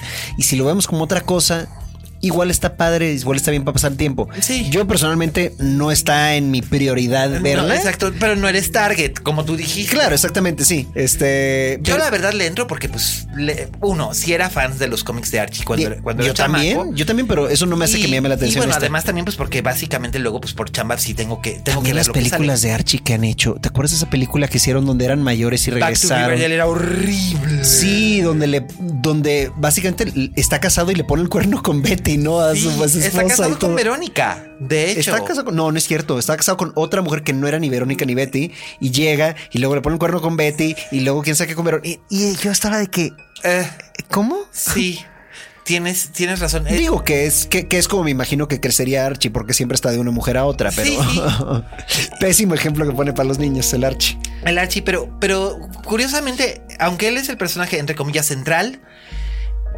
en realidad te digo, es como un pretexto. Los otros personajes son los que son realmente interesantes y la serie funciona bien. Así que ya la pueden ver en Netflix si no la vieron en, en su transmisión en cable. La, la pueden ver en toda su temporada en Netflix. Además, ya viene la segunda temporada también. Y promete a ver qué tal funciona la segunda, porque muchas veces hay series que empiezan más o menos prometedoramente y luego se caen. Sí. Pero pues eso ya ven lo que pasó, o, o luego resulta que son insostenibles. Ya ven lo que usted- ustedes lo que pasó con, con Sense8, que básicamente lo que pasó con ella, y mucha gente ha estado protestando y ya se está pidiendo que, que por favor hagan la tercera temporada o algo así. Yo creo que lo que van a hacer es lo que va a pasar, lo que pasó como con Looking, aquella serie de HBO que se canceló después de una segunda temporada también. Supongo que las hermanas Wachowski harán una película para cerrar los cabos sueltos. Es que lo que es que Money Talks y si la gente no está viendo la serie, No, la serie la estaban viendo un grupo determinado de gente que le dio un seguimiento. sí, muy hardcore, pero no suficiente para justificar el presupuesto que costaba. Es que era y es una lástima, es que es que sí es, o sea, por más que sea bueno el producto, si no es rentable producirlo, he ahí el problema. Por supuesto, y el presupuesto para producir Sense8 era lo que costaría producir dos, dos series de 13 capítulos de locación sencilla y un elenco bien. ¿Me explico? Sí, te explicas perfectamente, Es pero o sea, es- carísimo. Carísimo y era además muy difícil de filmar porque todo se filmaba ocho veces. Eh, era complicado, muy complicado. Pero pues igual las hermanas Wachowski deciden, deciden hacer una película para Netflix que cierre esta serie para que no se queden colgados los fans, ¿no? Pues sí, estaría padre que, que Netflix eh, se diera ese lujo. Yo creo que Netflix tiene suficiente dinero como para poder hacerlo, pero Sí. depende de que quieran y de que las Wachowski quieran también, porque si ellas no quieren, pues Pues sí. si dicen no, solo la serie o nada, pues también ahí. Habrá que, habrá que ver, pero y es una lástima, pero pues es que Netflix mandan porque pues ellos son los que ponen la lana. pues sí. Y en hay que respetar eso. Este, sí es una grandísima lástima. Sí. Este, especialmente una serie tan querida por los que la veían. En efecto, tuvo un seguimiento muy de culto. Y aparte que es una serie muy innovadora en un sentido porque los personajes, la identidad de género y la sexualidad era muy fluida. Ahí entre este. en- en- en- en- en- Entre los personajes, entre sí. los ocho personajes, sí. Sí, y la verdad, eso está padrísimo porque pocas series mainstream tratan así de abiertamente la sexualidad. Sí. Hay otras series que tienen así acá ratos personajes gays, como esa que de la que se habla mucho, que es Pretty Little Liars, o cómo se llama? Sí, sí, sí. Donde cada rato que hay lesbiana la matan. Sí. Básicamente es, mira, somos de mente muy abierta, tenemos personajes lesbianas y la volvimos a matar. ¡Oh, cielos! O sea, también matamos a esta. Ah, sí. Bueno, pero ya entenderán que eventualmente alguna sobrevivirá. No, Bueno. esa también se murió. Bueno, como en Dawson's Creek, ¿no? Que, oh, santo cielo, es la primera vez que un hombre besa a otro en la televisión abierta. Y qué bueno que lo hicieron. Sí, claro. Qué bueno que lo Porque hicieron. ahora ya es algo bastante común. Y digo, no es una serie, y, y, y, y Sensei tampoco era una serie, digamos, de nicho como Queer as Folk o Cucumber o este. No, The no, no, no. Era una serie para todo público, En efecto. pero Nada más que, bueno, se volvió de nicho en otros aspectos. Básicamente era una serie para fans de las Wachowski y. em, pues ese- eso es lo que pasó. pero no, pero la verdad es que es el mejor producto de los Wachowski en, años, pues, en décadas. En 17 años.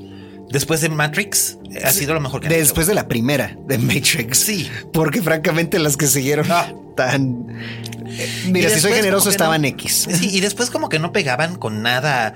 eh, Speed Racer. eh, No, todo, todo le salía mal. Todo. y hasta Júpiter Ascending, que fue así como que neta. Ujú. Y, y tenían todo para que la película funcionara y pues nomás no jaló. No, súper desafortunada. Tenían un, un actor recién ganador del Oscar. Sí, caray, y nada.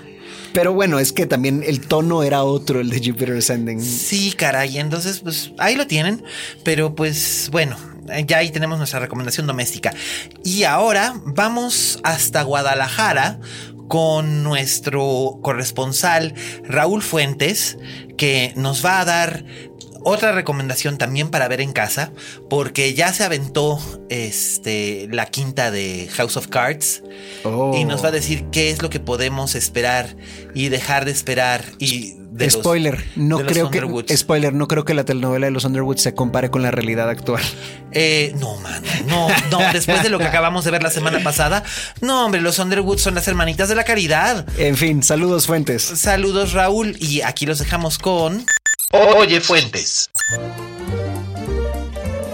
Hola, ¿qué tal? Esto es Oye Fuentes, el espacio que Miguel Canen me brinda en la linterna mágica. Yo soy Raúl Fuentes y a mí me encuentras en Twitter y en Instagram como arroba Oye Fuentes. Bueno, el día de hoy eh, voy a platicarles un poco sobre la nueva temporada de la serie House of Cards, esta serie que ya va en su quinta temporada, que es de Netflix y que además esta vez se estrenó el martes 30 de mayo, a diferencia de otras temporadas que se ha estrenado en viernes. Y esto únicamente por la razón de que era, digamos, el último día que tenía Netflix para soltar la serie y que pueda competir en los premios Emmys que van a ser el próximo septiembre. Bueno, esta quinta temporada nuevamente protagonizada por Kevin Spacey, por Robin Wright, por Michael Kelly. Híjole, no sé, me parece que es más de lo mismo. Yo no he terminado de ver la temporada y de hecho, pues los invito a que platiquemos al respecto, pero la he sentido muy pesada. He sentido que esta temporada tiene una losa muy pesada que cargar y es el hecho de que pues es la temporada en la que Donald Trump ya es el presidente de Estados Unidos y entonces como que causa algo de ruido ver un presidente tan tonto tan absurdo como lo es Donald Trump comparándolo con un tipo tan maquiavélico, tan muy Macbeth como lo es Frank Underwood. Entonces, y, es raro, ¿no? Porque, porque las anteriores temporadas han, utilizado personajes que son obviamente basados en personas reales, como por ejemplo el presidente de Rusia, que es una obvia eh, alusión a Vladimir Putin, o esta mujer que trabaja con Frank Underwood en la Casa Blanca, que se parece mucho a Hillary Clinton. Entonces, pues ya no empata, no empata planes maquiavélicos que tiene siempre Frank Underwood con, con el mandato de Trump, que se ha caracterizado por pues por ser un eterno facepalm desde que entró al poder. Eh, otra cosa que, le va a pegar a esta temporada, creo yo, es la, la partida de Bob Willemont, que fue la persona que se encargó, digamos, de hacer la adaptación tanto de la serie de televisión británica como de las novelas, y que, bueno, esta temporada únicamente va a fungir como productor ejecutivo. Entonces, pues digo, ciertamente la serie cuenta con extraordinarios actores, de hecho ahora con la adición de Patricia Clarkson al, al cast, me parece que es un acierto, sin embargo, yo creo que si lo ponemos en la balanza, la serie esta vez creo que sí ha dejado algo que desear. No sé cómo lo veas tú, porque de hecho la tercera temporada estuvo tan valiente, cosa que hizo que, la cuarta le echaran más ganas y se recuperara, pero otra vez siento que volvió a caer en un bache. No sé cómo vean ustedes, me gustaría saber la opinión que tienen al respecto de esta quinta temporada de House of Cards. Por favor, escríbeme, platiquemos sobre, sobre esta temporada y sobre otras cosas más. A mí me encuentras en Twitter como arroba oyefuentes. Soy Raúl Fuentes y te agradezco mucho tu atención. Hasta luego. El clásico de la semana.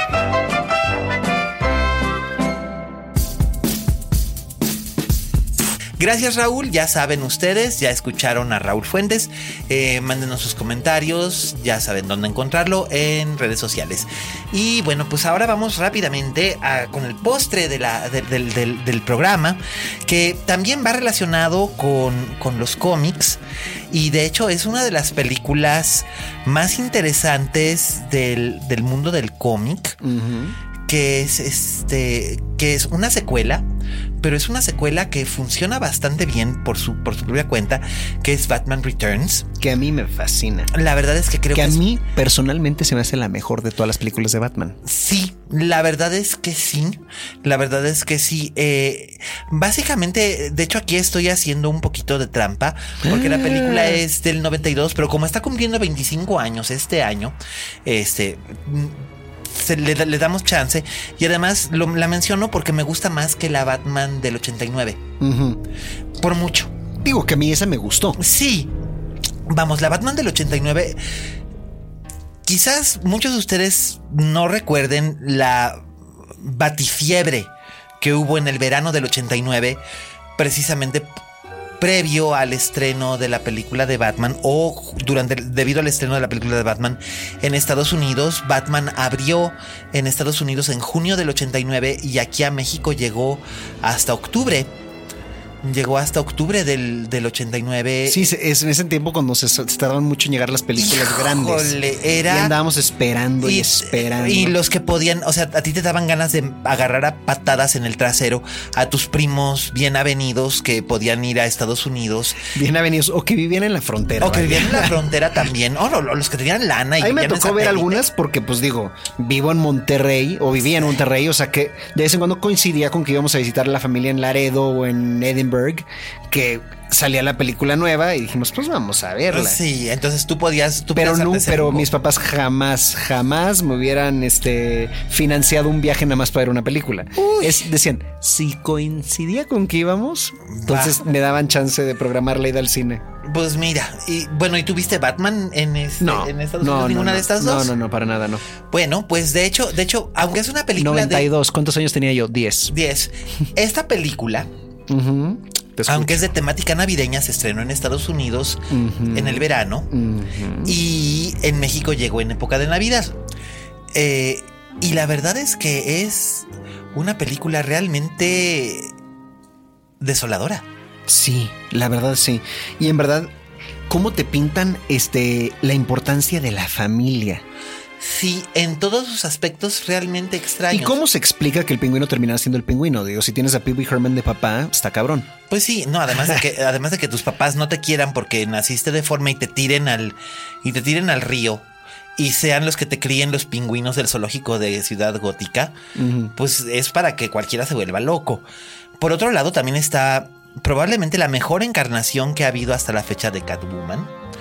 Y digo, no es ningún secreto que yo le tengo mucho cariño a Anne Hathaway y que su aparición como Catwoman fue uno de los puntos brillantes de la muy fallida cierre de la trilogía de, de Nolan. Sí, que esa estuvo bien a secas con Sí. muchos problemas. O sea, tenía cosas padres y luego terminó en lugares raros. raros y, y bueno. los villanos como que se desdibujaron. Sí, a- pobre Marion Cotillard. O sea, soy la verdad. y ahora me muero. Eh, No, pero es que la verdad es que el que Nolan no dijera, oigan, una toma más, ¿no? O que usara esa toma, francamente, se me hizo. sí, eh, como, ¿por qué? Porque los actores en cine y en televisión estamos en manos de los directores. Lo sé, y la verdad es que ahí Nolan se vio realmente muy mal porque hizo quedar Muy poco a la- generoso. Sí, se vio la- eh, dejó a la cotilar mal. Mal, mal, mal. mal, muy mal. mal. Y también dejó mal a Tom Hardy en el sentido de que el personaje de Bane pasa de ser una cosa a ser otra Demasiado rápido. demasiado rápido. Demasiado exacto. rápido, este, y. Y su final también es como que. Digo, me encanta que haya sido como que. eh, Donde te esperas, dices, shit, ahí viene otra media hora de trancazos. Ajá. Y, y resulta Luego no, que pero. pero Sí, este- que era un villano que tenía sentimientos que dices, ah, órale. Sí. Pero lo malo es que esos sentimientos los presentaron como de un modo muy Pero bueno, baratón. el pingüino y Gatúbela, Gatúbela en, Batman, Batman, Returns. Returns, son wow. Y Christopher Walken. Como el verdadero, como el villano verdadero- más villano de todos, sí. El temible Max Shrek. El temible que, que es empresario, ¿no? Sí. Sí, el temible empresario con este con poder político Que es un rival de. Es un rival. de Bruce Wayne. De Bruce Wayne. Y por eso debe morir, no se crean. No, pero es, es bien interesante. es lo que hace Batman. De, de una manera u otra criminaliza a todos sus rivales este, en los negocios. Esta fue la segunda vez que trabajó Tim Burton con Michael Keaton. eh, en- con el personaje de Batman. Ah, yo iba a decir la tercera vez que trabajaban juntos, pero No, sí, no, ya no. entendí con el personaje Sí, sí, de Batman. sí, el personaje de Batman. Eh, de hecho, cuando cuando Warner le dijo a Burton que ya no lo quería para la tercera película, fue que Keaton dijo, si no va Burton, no Pero voy Burton, yo". ¿por qué se quedó de productor en la tercera? Eh, como productor ejecutivo, porque ya habían hecho mucho del trazo de esto, y entró Schumacher de último minuto, pero fue porque tuvieron una desavenencia eh, respecto al guion, me parece que fue. Diferencias creativas. Diferencias creativas, pero no le podían quitar el crédito de directo de productor ejecutivo. Por eso es que Tim Burton aparece como productor ejecutivo en Batman Forever, pero no este. pero pues no- cobró igual. Sí, Mínimo. bueno, eso Le sí. cayó una lanita. Sí, pero Batman Forever obviamente es una película muy inferior. Y no hablemos de Batman y ¿Te Robin, cae? por favor. ¿Te cae? Sí. Y no hablemos de Batman y Robin, por favor, no me toquen ese vals. Pero, pero para mí, este Batman Returns era una cosa espectacular ver porque. Empezando por toda la cuestión, este. ¿Escenográfica? No, deja tu. de- no, no, ahorita llegamos a la estética. Sí, sí. Pero empezando por la cuestión de la familia, Sí, de los huérfanos. sí, porque Ya, todos sí. son huérfanos. Sí. Este, pero, y luego pasamos de ahí a lo que es la sexualidad. Así, a secas, sin adornos. Este, como Michelle Pfeiffer, el personaje, ¿cómo se llamaba el personaje? Selina Kyle. Ándale, Selena Kyle, después de una experiencia muy traumática, Puta. termina volviendo a la vida en, una- en un sentido renaciendo como un personaje que básicamente vive de instintos. Por supuesto, es su completo opuesto porque cuando primera vez la vemos como la secretaria de Max Shrek. Que ahí sí, Es- es, lo único que no me creías que, que fuera tipo la feita, la que no volteas a ver porque traía lentes y estaba despeinada. El, el truco de Hollywood de los 80s y 90s. De, de que, eh, oh, men don't make passes to girls who wear glasses. Sí. Pero este, Es así, o como se burlaban, que es el, el único buen chiste de Not Another Teen Movie. ¿Te acuerdas de esa? ¿cuál? Que era, oh my god, oh, she's so gross, she wears glasses, oh my god, oh, I'm gonna vomit. Y, es literal, se quita los lentes y es, oh my god, she's so hot. Y es eso. ¿Y te, acuer- te acuerdas? Esa la hizo Chris Evans. Fue la primera película de Chris Ajá. Evans. Pero bueno, eso es lo único que lo, lo único en, en Batman Returns que incluso yo a los 10 u 11 años cuando la haya visto dije, ah. Pero fuera de eso, Sí, no, yo por ejemplo, a mí nunca se me va a olvidar ese letrero de neón que tiene en la ventana de su apartamento que dice hello there y, y cuando truenan un par de letras dice hell here. Sí. Y sí, y sí te lo crees. Y la verdad creo que es uno de los grandes trabajos de Michelle Pfeiffer Definitivamente. en el cine. Michelle Pfeiffer, la gente suele A mí, olvidarse a mí me extraña que ese personaje no haya sido nominado para un Oscar. Como actriz de reparto. Sí, y podría haber. Pudo y podría haberlo sido. Y pudo haberlo sido perfectamente. Supongo que era porque en ese momento las películas de superhéroes eran un género relativamente nuevo. Si tú recuerdas, básicamente. Pues después antes de eso habían habido las de Superman y las, punto, las de Superman, exacto, que habían sido de muy buena a regular a infames. Y luego había, y luego había pasado muchísimo tiempo antes de que saliera el Batman de Burton. Y luego siguió esta. Las de Marvel ni siquiera estaban en el horizonte. No, ni siquiera. Eh, Habían digo, sido existían las películas de televisión, televisión. sí, las Capitán el Capitán América con las alitas de hule en la cabeza, Dios. Exacto. No, y bueno. Que además es Matt Salinger, el hijo de JD Salinger. Sí. Y este, y Spider-Man en el barrio chino. Y esta clase de cosas de live action, incluso una de Doctor Strange. Sí, de muy mala calidad. que eran básicamente como Marvel y y Marvel había hecho series, había hecho la serie de del increíble Hulk con Bill Bixby Que esa sí es lo máximo. Sí, de seguimiento, de Sí, seguimiento lo de culto total. Que no sé por qué ahí este Bruce Banner se convirtió en David Banner, pero vayan ustedes a saber. No me acuerdo por qué era eso. Yo tampoco me acuerdo. Y hay una explicación, de hecho, para ello, porque después el personaje del padre de Bruce Banner en el cómic se llamó David Banner. Pero la verdad es que no, no, no, no me puedo. Creo que como que después trataron de Redcon, ¿no? Ahí es de, de- de volverlo a meter. de David pero hablemos, sí, hablemos pero- de Batman Batman Returns. ¿Cómo Híjole, nos vamos es que- en tangentes hijo, nosotros cuando mano, es que- vengo a es que, se- es que visitarte? se pone rete sabroso el chal. Sí, la verdad, La película- cuando se trata de cómics. Sí, la película es brillante en el sentido de que todo el diseño de producción es muy sui generis. Es una ciudad gótica al punto de Navidad, pero es una ciudad, Ciudad gótica, gótica. Gótica, en Ajá. efecto. Son estos edificios súper extraños, sombríos. Ya, ya había trabajado Los Burton- pingüinos, los payasos, todos los vehículos. Todo está el, el patito de hule enorme. Es esa- que es icónico. Sí. Esa figura es icónica. Realmente sí. O sea, yo podría decorarte una galería con puros elementos de esa película. O sea, está, está fantástico.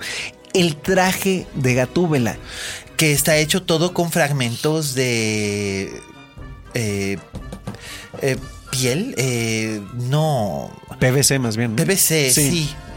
Una, un- una cosa así y De- era de PVC y hule. Y O sea, sí. pasaron por nueve, nueve trajes que costaban como 50 mil o 100 mil dólares hacer cada uno, algo así, me acuerdo. y la pobre de Michelle Pfeiffer debe haber acabado muerta de no, calor cada vez. sudaba a lo estúpido. Dijo, dijo, algunos de los trajes nos tuvimos que hacer de ellos porque ya tenían vida propia del olor. Pues sí. Y le entiendo, créeme. pues, o sea, yo no, no le envidio eso, aunque claramente yo felizmente por la millonada que le pagan me meto también yo en uno de esos trajes. No, por supuesto. Pero era la combinación de actriz y traje y de la persona que la estaba filmando y todo. Porque Sí. fíjense que de todas las superheroínas creo que es la que menos pellejo mostraba y sin embargo era, Era la, la más, más sexy. sexy. O sea, comparen a Halle Berry en, en la película Gatúbela. Ah. Que básicamente traía un bra y un pantalón. Yo quiero olvidarme de que Sí, existe esa yo película. nunca la vi, pero sé, pero sí vi su, su atuendo y dije, ¿cómo se mueve en eso? Este, ¿cómo pelea en eso? Este, y en, en- con la de Burton jamás lo cuestioné. Y, y era una, la cosa más sensual del universo ella, cuando llega nada más y le lame la cara a, este, a, A Batman, a Batman, a sí, Batman, sí. sí. Y yo dije, wow.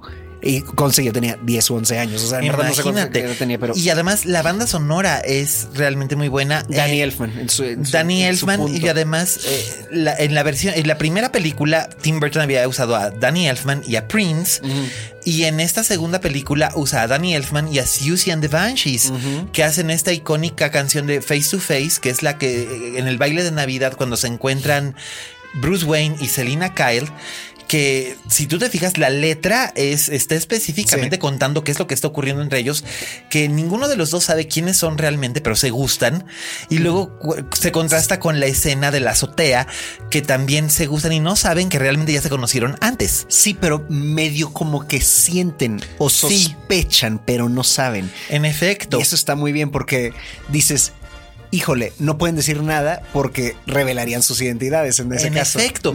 Y además aquí también el guion, eh, eh, el guion que, que- que- que se presenta es relativamente fiel a la naturaleza. Creo que es la, la cinta que mejor ha retratado la naturaleza de la relación entre Batman y Catwoman. Es calentura, se traen ganas. Sí. No es amor. No, no. A ver, el amor entre Batman y Catwoman únicamente existió en Tierra 2 en la época eh, o, o en los cómics de la época de oro. Por que si no lo tenían claro. Exacto, que es cuando ella, ella va a la cárcel, se reforma, sale de la cárcel, Bruce Wayne le propone matrimonio, se casan y tienen una hija que se llama Helena, que a la muerte de sus padres se convierte en una superheroína llamada The Huntress. Si ustedes no sabían nada de esto, les acabo de spoiler, de como 40 años de historia de la familia de Batman. Wikipedia.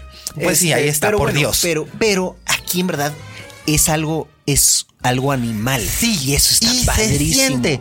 Y se siente porque en la de en la en la de en la de Nolan la, la, rela- la relación era coqueteo, sí, Sí. pero digamos que eran más bien como cómplices, había complicidad y aquí no. Aquí aquí hay una rivalidad, es una competencia y, y es es una película realmente muy muy impresionante y además es muy impresionante lo oscura Y no hemos hablado del pingüino. y, uta, eh, es que a eso voy.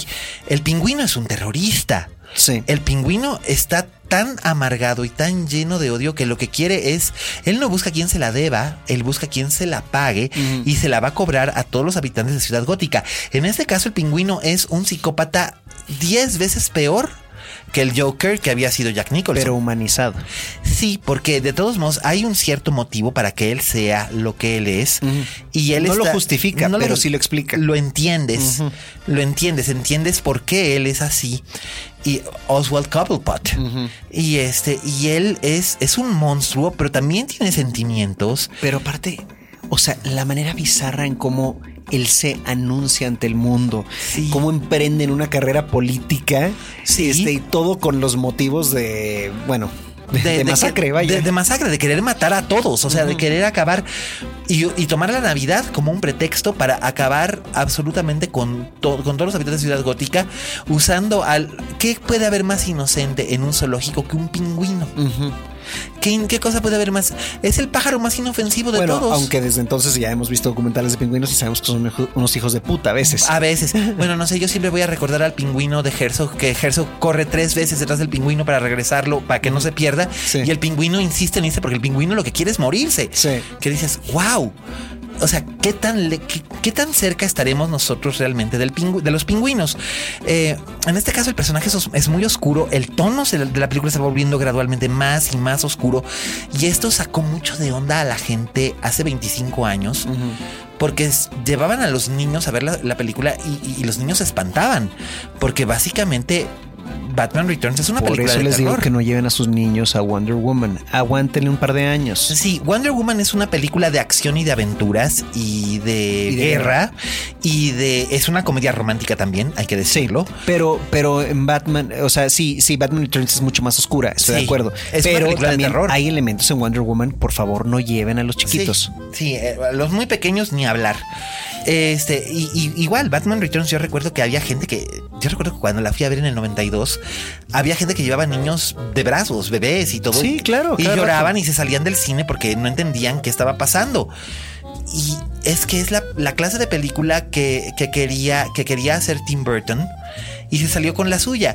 Y es de sus mejores. Es ¿eh? de sus mejores, incluso es superior al Batman, al Batman que hizo con, con Jack Nicholson tres años antes. Sí, claro, no, ya lo dijimos. Para mí es la mejor película de, de- este, de Batman que ha habido. sí, sí, Se me hace superior por mucho a las de Nolan que me gustaron. Sí, sí, y mira que hay gente que dice que The Dark Knight es la mejor película de superhéroes jamás hecha.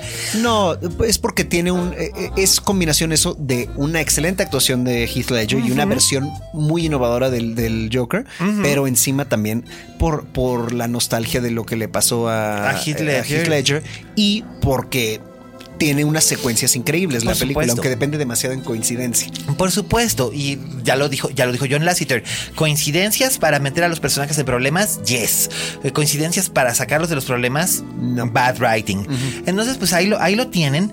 La película está, por cierto, disponible en Netflix. Sí, véanla, véanla, véanla. De hecho, yo creo que yo la veré esta noche Sí, porque eh, parece que ya eh, no llegamos al teatro. Échenle un ojito y disfrútenla mucho.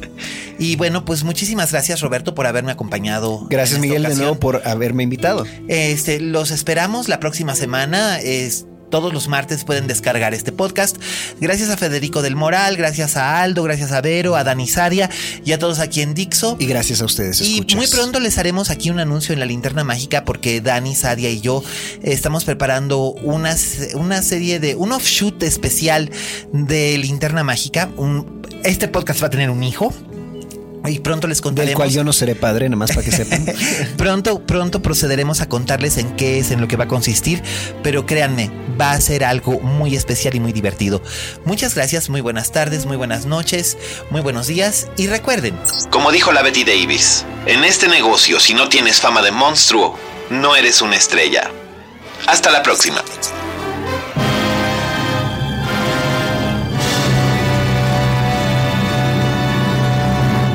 Dixo presentó Linterna Mágica con Miguel Cane.